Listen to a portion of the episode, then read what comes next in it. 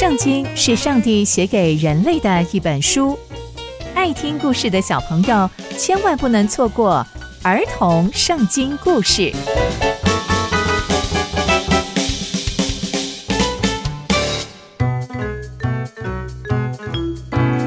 各位亲爱的大朋友、小朋友们，大家好，我是佩珊姐姐。小朋友们，今天佩珊姐姐要跟大家分享的故事是大卫准备开战。我们在前一集中知道。大胃王接收到情报之后，顺利的逃过押沙龙的追杀，但押沙龙并没有放弃哦。那接下来大胃王又会发生什么样的事情呢？就让我们继续听下去吧。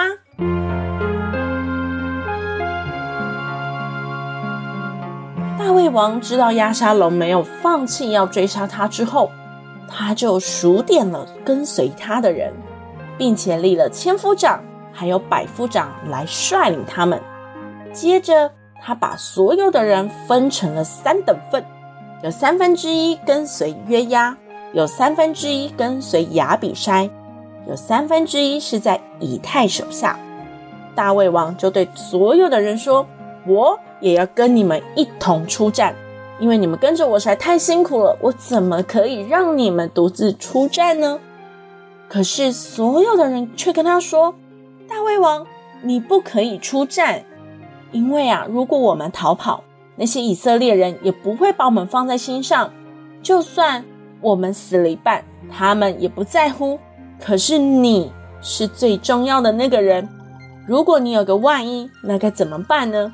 而且啊，你一个人抵得上我们一万个人呢，所以你啊，留在城里面，随时支援我们。”大卫王听了听，也想了想，就对他们说：“好吧，你们觉得怎么样比较好，我就怎么做。”于是大卫王就站在城门旁边，而所有跟随他的人就组成一百个人一队，或是一千个人一队，他们就这样出发了。而大卫王也特别吩咐了约押、亚比筛还有以太说。你们因为我的缘故，一定要宽待那个年轻人，就是我的儿子押沙龙，请你们不要杀害他。大卫王这样说，所有的人都听到了，大家也都心里明白，因为押沙龙是大卫王的儿子，大卫王不忍心伤害他，所以大家也都听到了这些话。接着，所有的人就到了田野。去迎战以色列人，而这场战争即将要发生在以法莲的树林里面了。在那里呀、啊，以色列人都被大卫王的臣仆打败。那天被杀的人有非常非常的多，那个战事啊蔓延到所有所有的地方，因为所有的人都在那里开战了。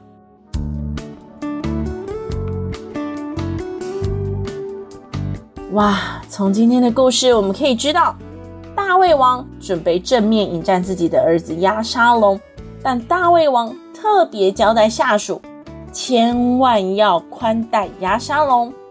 这是什么意思呢？就是不要杀害压沙龙。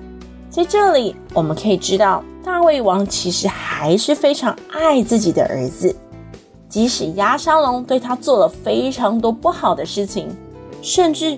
要追杀他，更说要取他的性命，但大卫王仍然非常非常的爱押沙龙，这也让我们想到天父爸爸对我们的爱，也是这样的无私和坚定。那接下来大卫王和押沙龙又会发生什么样的事情呢？